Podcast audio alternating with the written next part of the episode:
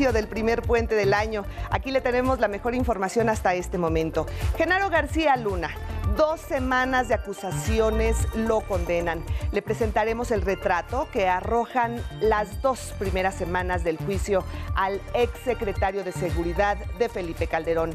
La pintura de un negro personaje que se vendió al narcotráfico bajo el amparo del poder en turno y que abrió las puertas a miles de crímenes como nunca antes en México.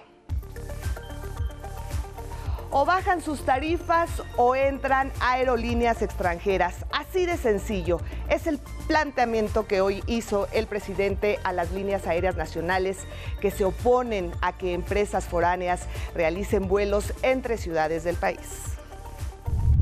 En la Ciudad de México bajan delitos de extorsión y la percepción de inseguridad. De 2019 a 2022 ha disminuido 58% la extorsión en la capital del país, afirma así el Consejo Ciudadano para la Seguridad y Justicia. En el mundo, otra gran huelga paraliza Reino Unido. Miles de trabajadores ferroviarios exigen un aumento salarial de 10%. Rechazan un ofrecimiento del 8%. Y en los deportes, en la Serie del Caribe y tras su cerrada victoria ante Dominicana, México saldrá con todo esta tarde y disputará ante Curazao su segundo encuentro. Por supuesto, aquí le vamos a tener todos los detalles y con este resumen comenzamos nuestro espacio informativo. Gracias, muchísimas gracias por acompañarnos. Bienvenidos. También le agradecemos a quienes nos sintonizan en radio en el 95.7 de su FM, la frecuencia de radio del Instituto Politécnico Nacional. Agradezco también a Adriana Rodríguez, quien nos acompaña en la interpretación en lengua de señas mexicana. Muchísimas gracias, Adriana.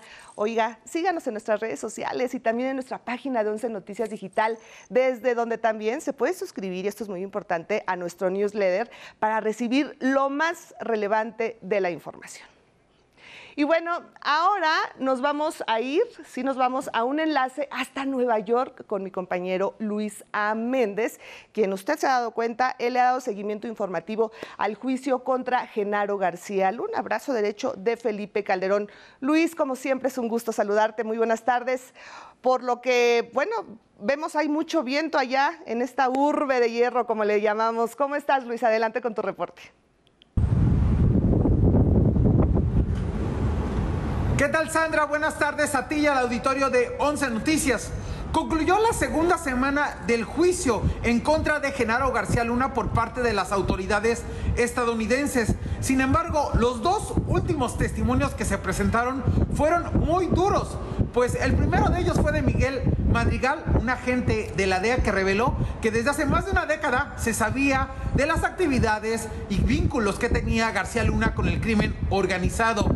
Incluso reveló que el grande Sergio Villarreal, después de haber sido capturado, pidió reunirse con él para dar a conocer información sobre García Luna. Reveló también que es justo enfrente de la Embajada de Estados Unidos, en un restaurante que ya no existe de, nombre Campos Elíseos, donde los criminales se reunían con funcionarios de seguridad nacional mexicana para recibir sobornos.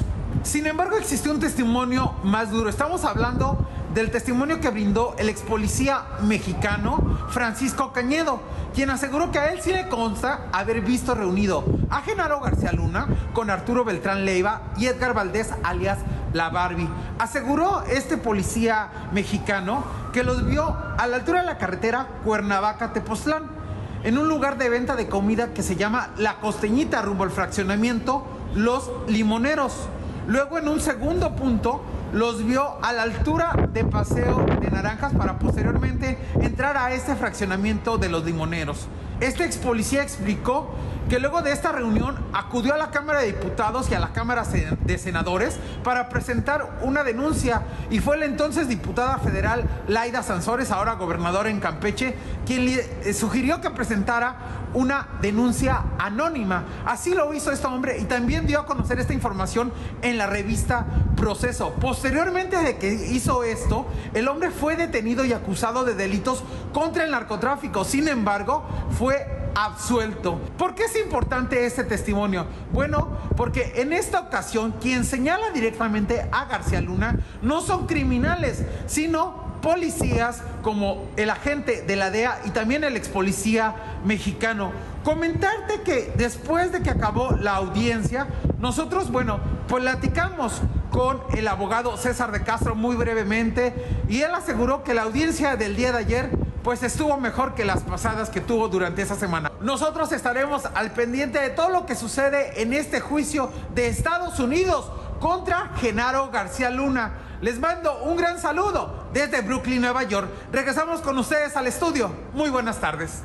Gracias, Luis. Por supuesto, estaremos muy pendientes de lo que sucede allá. Y bueno, como le decía, iniciamos el primer fin de semana largo de 2023 que comprende este y los próximos tres días.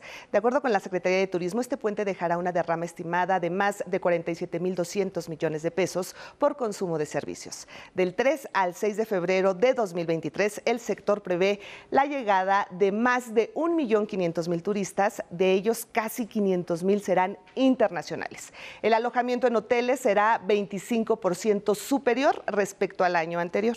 La ocupación hotelera a nivel nacional se estima en más de 60%. Los destinos turísticos de playa como Nuevo Nayarit, Puerto Vallarta, la Riviera Maya, Cancún, Los Cabos, Isla Mujeres y Acapulco alcanzarán una ocupación por arriba del 68%.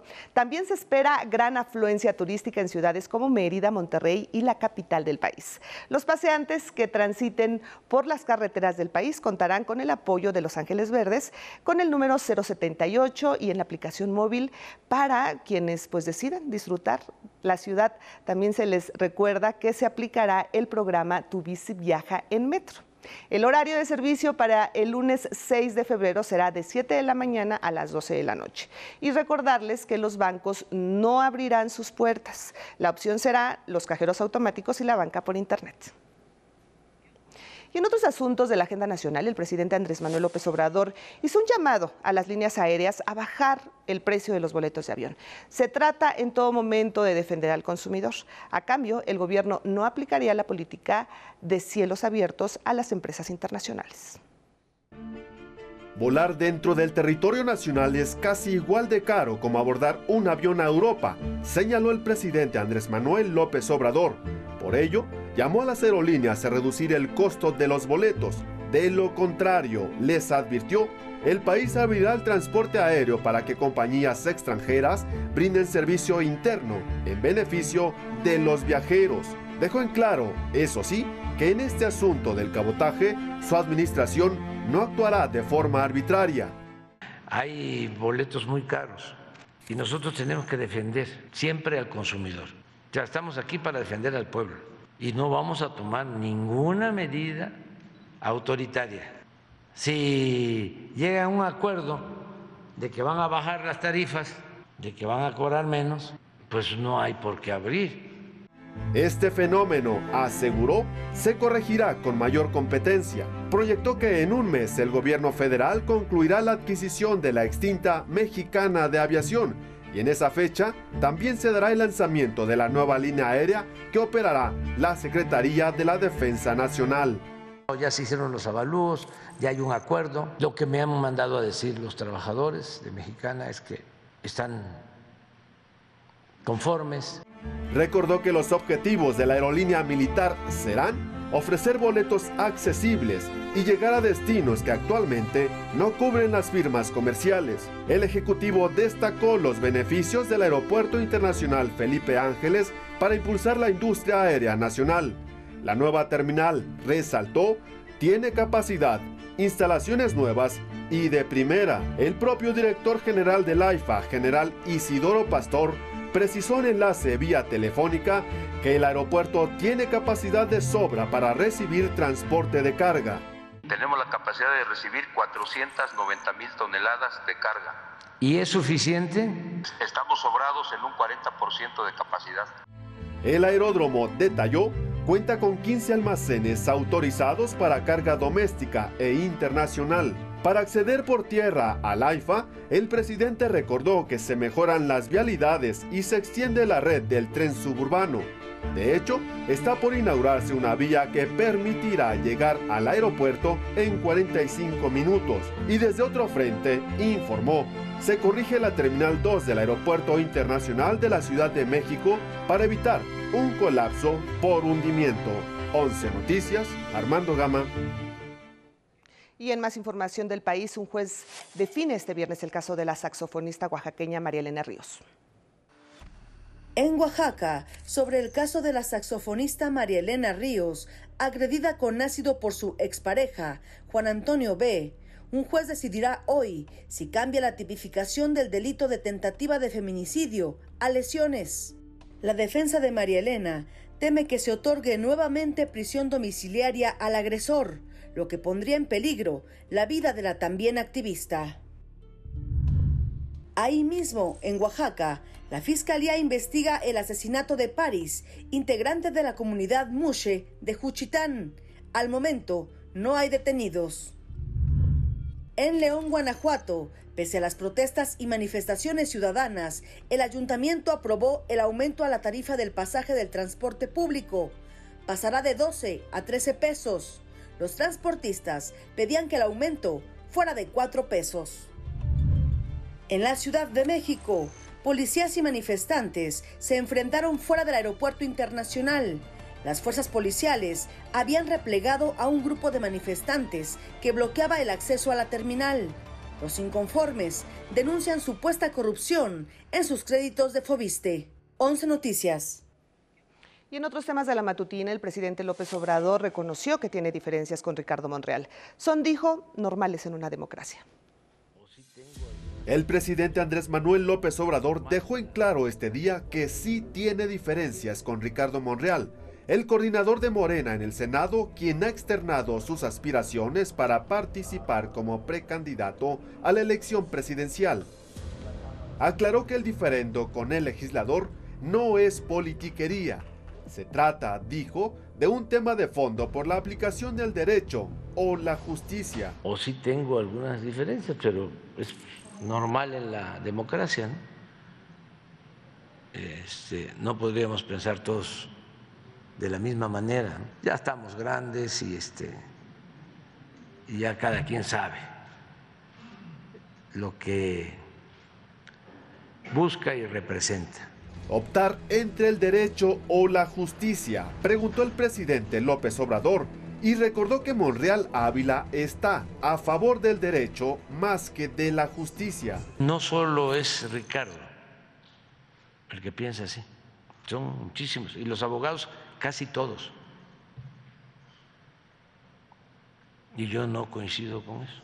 Precisamente al referirse al Estado de Derecho que se vive en el país, el titular del Ejecutivo exhortó al Poder Judicial reformarse a fondo al cuestionarlo por inclinar sus resoluciones en el derecho y no en la justicia.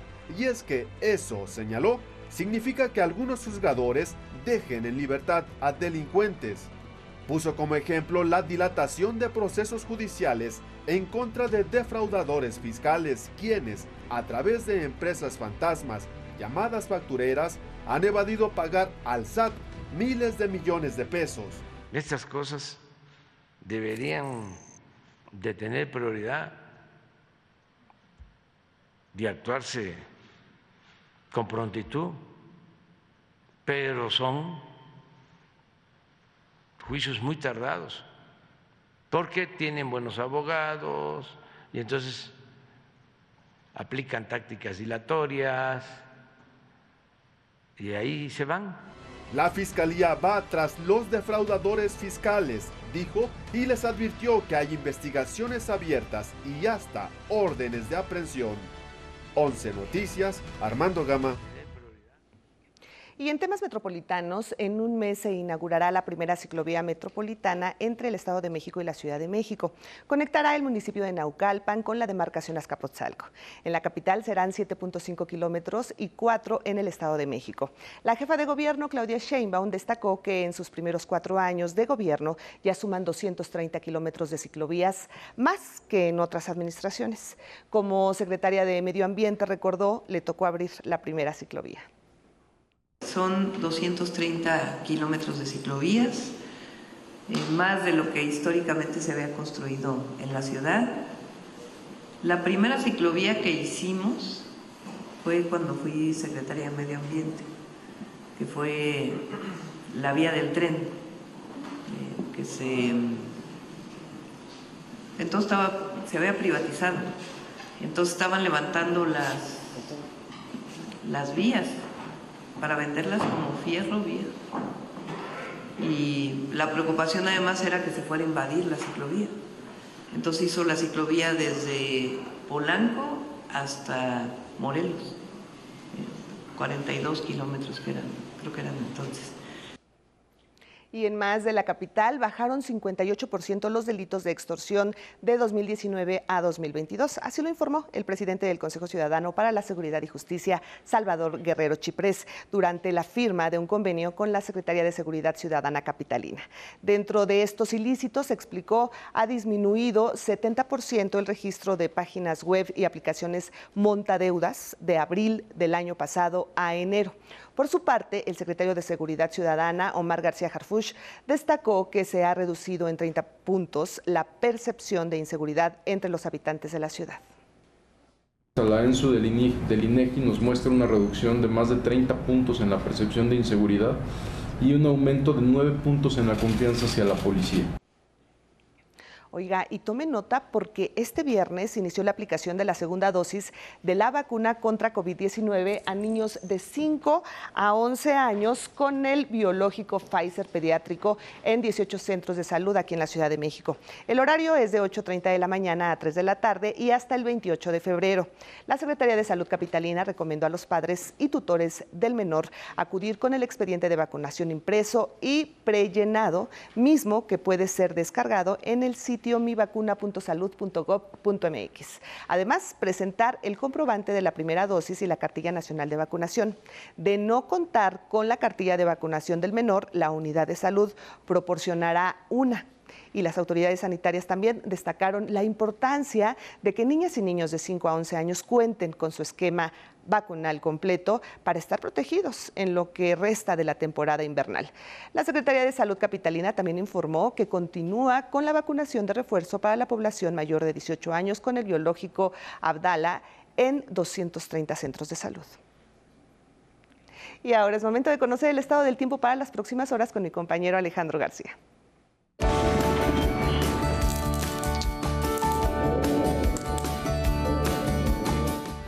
Muchísimas gracias. Muy buenas tardes. Les saludo con gusto y les presento la información meteorológica al momento. Mientras en el hemisferio norte estamos pasando por un fresco invierno, en el sur del continente americano están viviendo uno de los veranos más extremos. Estas imágenes son de Chile, donde una intensa ola de calor ha ocasionado centenares de incendios que han consumido al menos 8.000 hectáreas de bosques y ha cobrado la vida de cuatro personas. En contraste, para nuestro país, continúan las bajas temperaturas y las lluvias. Este viernes el Frente Frío número 28 se desplazará sobre la península de Yucatán y para el sábado y domingo se estacionará frente a las costas de Quintana Roo. Esta situación mantendrá lluvias en el sureste mexicano y un ambiente frío en buena parte del territorio nacional. Más detalles en nuestro pronóstico por regiones. Continuará lloviendo en Veracruz, Oaxaca, Tabasco y Chiapas. Esto es en el sureste del país, en la península de Yucatán, por supuesto. El viento del norte traerá vientos de hasta 120 kilómetros por hora en el istmo y en el golfo de Tehuantepec. Para el norte, mañanas frías y tardes frescas es lo que les espera a quienes viven en esta región. Cielos despejados y posible precipitaciones, posibles lluvias. En el centro, un viernes nublado, ambiente más fresco, es el que tendremos aquí en el territorio nacional, en el centro del territorio nacional. Sábado y domingo nuevamente estará despejado con temperaturas máximas promedio de 24 grados aquí en el Valle de México. En el noroeste también tendrán cielos despejados sin lluvias en la península de Baja California, Sonora y Sinaloa. Las tardes serán frescas en toda la región.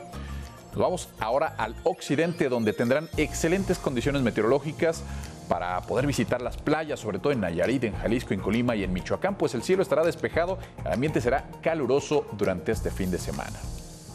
Nuestro pronóstico muy puntual para algunas ciudades. En La Paz, Baja California, tendrán un fin de semana soleado sin lluvias, temperaturas máximas de 22 grados. Mismas condiciones de cielo habrá en Puerto Vallarta, Jalisco, donde llegarán a los 27 grados de temperatura máxima promedio. En Acapulco Guerrero se pronostica cielo medio nublado, pero sin lluvias en los próximos días. El ambiente será caluroso con una temperatura máxima de 31 grados. Para quienes visitan Cancún, Quintana Roo, les espera un fin de semana nublado con lluvias. Vientos de norte de hasta 35 kilómetros por hora y temperaturas promedio que rondarán los 28 grados Celsius. Cerramos con Veracruz, el puerto de Veracruz. Ahí tendrán lluvias por viento de norte Vientos que podrían alcanzar los 100 kilómetros por hora para este sábado y para este domingo permanecerá nublado, temperatura máxima promedio de 24 grados Celsius. Hasta aquí la información del estado del tiempo para este fin de semana. Muchas gracias, buen provecho, disfrute.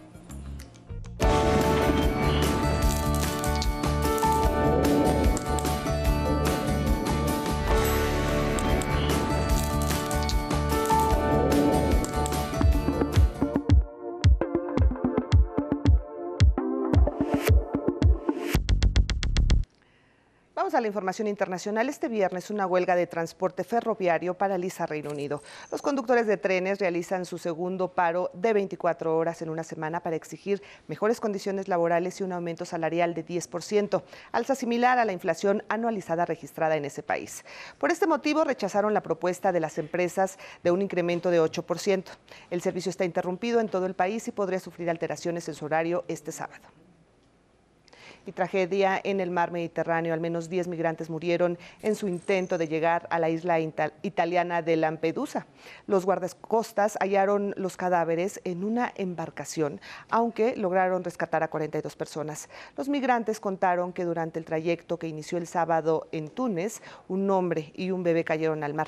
En lo que va del año, casi 5.000 migrantes han llegado a Italia, 2.000 más que en el mismo periodo de 2022, así lo informó el ministro del Interior.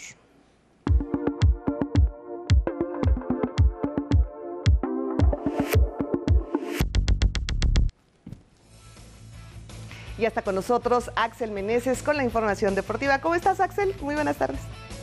Leti, ¿qué tal? Muy buenas tardes, muchas gracias. Vamos a iniciar con el rey de los deportes. Continúa la actividad en la Serie del Caribe 2023. El play ball de este viernes se cantó en el encuentro entre los Vaqueros de Montería de Colombia y los Federales de Chiriquí de Panamá que dieron la campanada imponiéndose a los colombianos seis carreras a cinco. Y en estos momentos ya arrancó el segundo encuentro de la tarde. Los Tigres de Licey de República Dominicana se enfrentan a los agricultores de Cuba. Los dominicanos van ganando 3 a 1 en la quinta entrada, final de la quinta entrada. Y a las 4 de la tarde, tiempo del centro de México, hará, nuestro país hará su segunda aparición en esta serie del Caribe.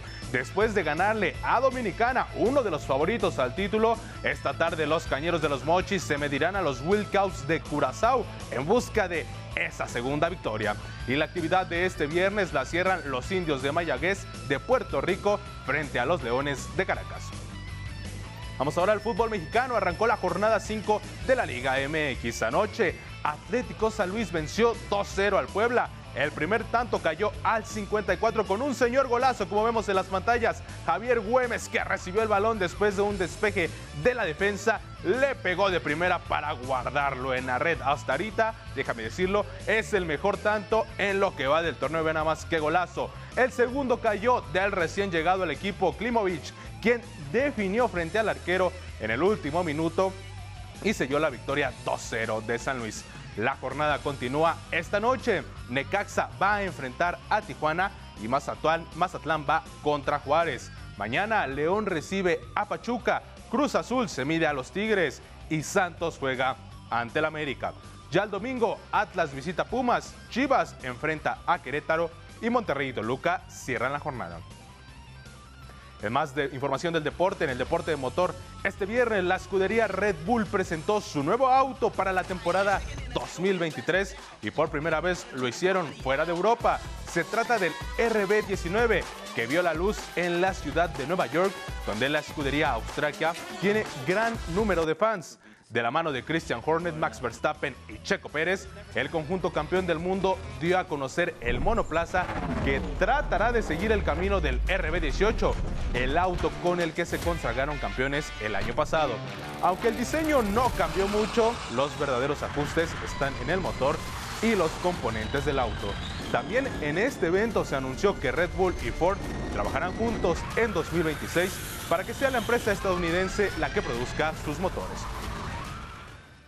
Y en el fútbol, el astro portugués Cristiano Ronaldo se, estrenó con su equipo, el Al Nasser de Arabia Saudita, al anotar su primer gol oficial y darle el empate 2 a 2 ante el, el Al.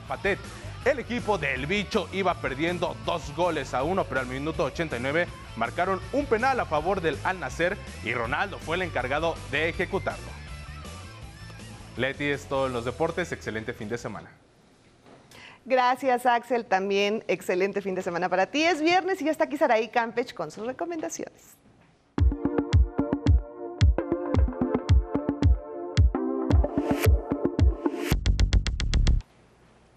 Así es, Leti, vamos a empezar con cine. Rob Schneider se sentó en la silla de director en ¿Qué viaje con papá? Cinta escrita por Patricia Schneider y que él también protagoniza. ¿De qué se trata? Es la historia de un padre soñador al que literal le cae un golpe de suerte. Hacer la película fue un sueño. Fue complicado, caro, un trabajo duro y muchas cosas no sucedieron al iniciar la historia. Pero Patricia y Jimmy lograron una muy buena historia. Patricia pensó cosas muy divertidas. Por sugerencia de la guionista, que viaje con papá cuenta con la actuación de la mexicana Mónica Guarte, quien interpreta a una influencer de viajes que suma su candidez a la cinta.